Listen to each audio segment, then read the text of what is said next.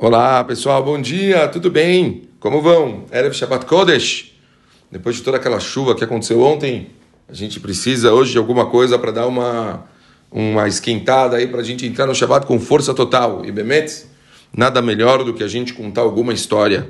Sextas-feiras, muitas vezes a gente gosta de contar histórias, histórias de Rizuk para se fortificar, para a gente conseguir refletir um pouquinho e entrar no Shabbat da melhor forma possível. Eu gostaria de contar para vocês uma história que ela é muito, muito famosa nas minhas aulas, mas eu gostaria muito, muito de dividir com vocês. Um grupo de cientistas, eles colocaram quatro macacos numa jaula.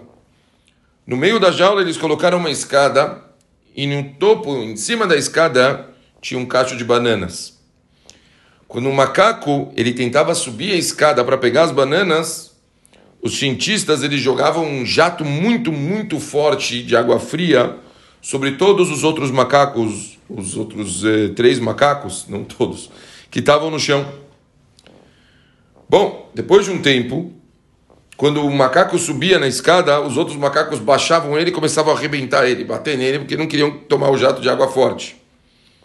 Então, passou um tempo, eles conseguiram, de uma forma, quer dizer, educar, nenhum macaco cogitava subir mesmo que eles queriam comer as bananas, eles acabavam não subindo porque não queriam mais levar os tais dos jatos de água fria. Até aqui, uma história simples. Bom, a partir daqui, os cientistas eles fizeram uma coisa interessante. Eles mudaram um dos macacos, quer dizer, tiraram um macaco e colocaram outro, um novo. Obviamente, qual foi a primeira coisa que o macaco fez quando ele foi subir a escada? Foi tentar pegar lá a banana. Os outros baixaram ele e arrebentaram o macaco. Depois de algumas porradas, ele não tentou mais subir na escada. Ele já tinha entendido que se ele subisse, ele, ele apanhava. Bom, mudaram um segundo macaco. Mesma coisa. Tentou subir e, obviamente, foi apanhando até aprender que não podia subir. O terceiro macaco, mesma coisa. Por fim, acabaram trocando o último dos macacos que eh, conhecia toda a história das bananas todos os quatro macacos, eles eram, vamos chamar assim, novos. O que significa novos?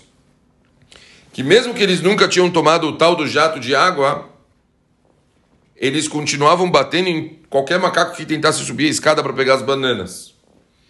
Se perguntassem para qualquer um daqueles macacos, por que, que você está batendo em alguém, no, no macaco que está subindo?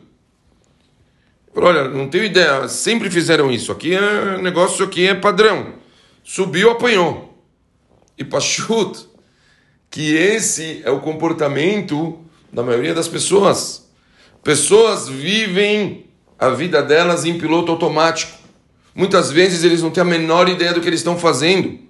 Mas eles dizem, olha, aqui no mundo as coisas são assim.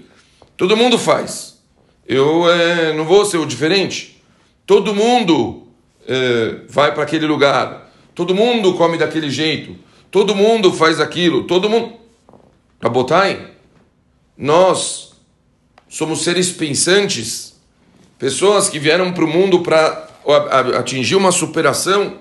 O nosso papel é questionar, querer entender, saber das coisas, não aceitar as coisas de uma forma simples.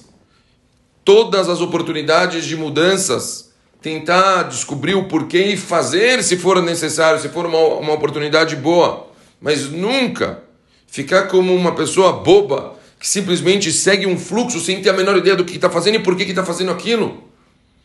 Vamos deixar um pouco de viver de uma forma robótica e vamos passar a tentar viver de uma forma genuína, de uma forma pensante, sabendo exatamente o que a gente está fazendo e o porquê que a gente está fazendo. A Torá ela veio para o mundo exatamente para isso para conseguir dar para a gente informações necessárias para que a gente tenha uma vida com significado. Vamos aprender isso e não simplesmente sermos macacos que a gente simplesmente bate num outro macaco sem ter a menor ideia do porquê.